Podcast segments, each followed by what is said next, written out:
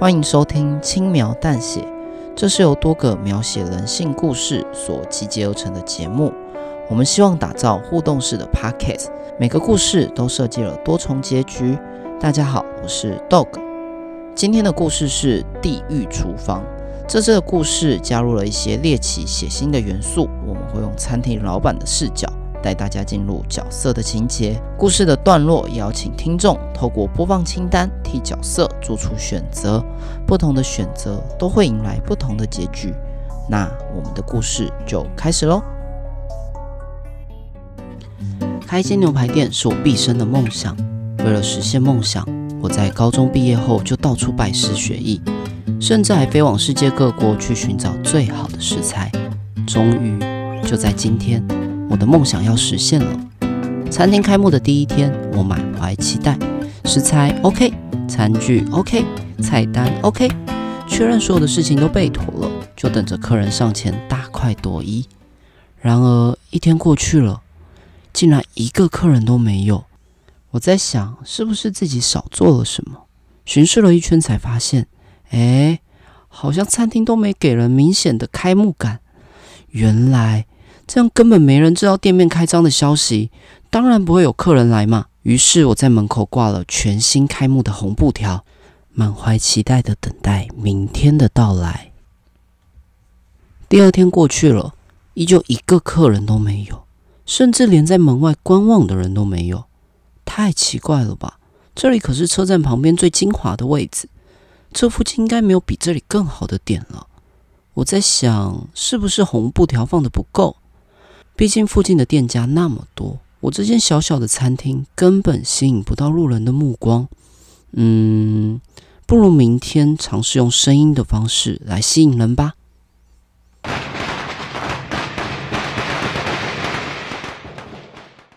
这样就行了吧？果然，如我所料，用鞭炮声来吸引人这招真的有效。这两天我发现很多人都在门口观望。但猜中了开头，却没猜中结尾。即便观望的人变多了，却谁也没有进来。啊！我到底是哪里没做好？我反复翻着菜单，明明都是很棒的菜色啊！我突然留意到写在菜名后面的价格。啊！我怎么忘了开幕最重要的优惠活动？真是的！我在门口贴着海报，上面写着大大的“欢庆开幕”。两人同行，一人免费。虽然一人免费是亏了点，但现在最最重要的就是提高来客数。我心里默许着，这次一定没问题。然而两天又过去了，依旧是一个客人都没有上门。看着厨房那些已经腐坏的食材，我真的觉得蛮感伤的，甚至开始怀疑自己是不是真的不适合。我想起小时候家人第一次带我去吃牛排的回忆。当时我因为找不到自己的志愿，跟妈妈大吵一架。爸爸希望我们和好，就带着我们一起去吃牛排，转换一下心情。我家其实蛮穷的，吃牛排是一件很奢侈的事。那是我第一次吃牛排，我连刀叉都不会用。妈妈看不下去，抓着我的手教我怎么切牛排。也是那时候化解我跟妈妈吵架后的尴尬。牛排入口时，我真的非常的惊讶，浓厚的肉汁在嘴里化开，都快把我的舌头给融化。啊，原来世界上有那么美好的食物。也是在那个时候，我决定未来的志向。我告诉我的父母，我想成为厨师，开一间牛排店。他们很开心，也乐意支持我。甚至把他们的退休金都投资在我身上。如果现在放弃，不就辜负他们的心意了吗？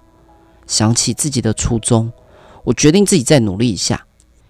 现在的我想到的是，我可以选择改变菜单，吸引更多的客人，或是再去做一次市场调查，了解现在的客人到底喜欢吃什么。那么，我该做什么呢？以上为《地狱厨房》主段落的故事内容。故事到这边，要请听众替主角做出选择。如果觉得应该要改变菜单的话，请回到播放清单，点击播放《地狱厨房》选项 A，改变菜单。如果觉得应该要去做试调，请点击播放地狱厨房选项 B 去做试调。那我们就下个选项见喽。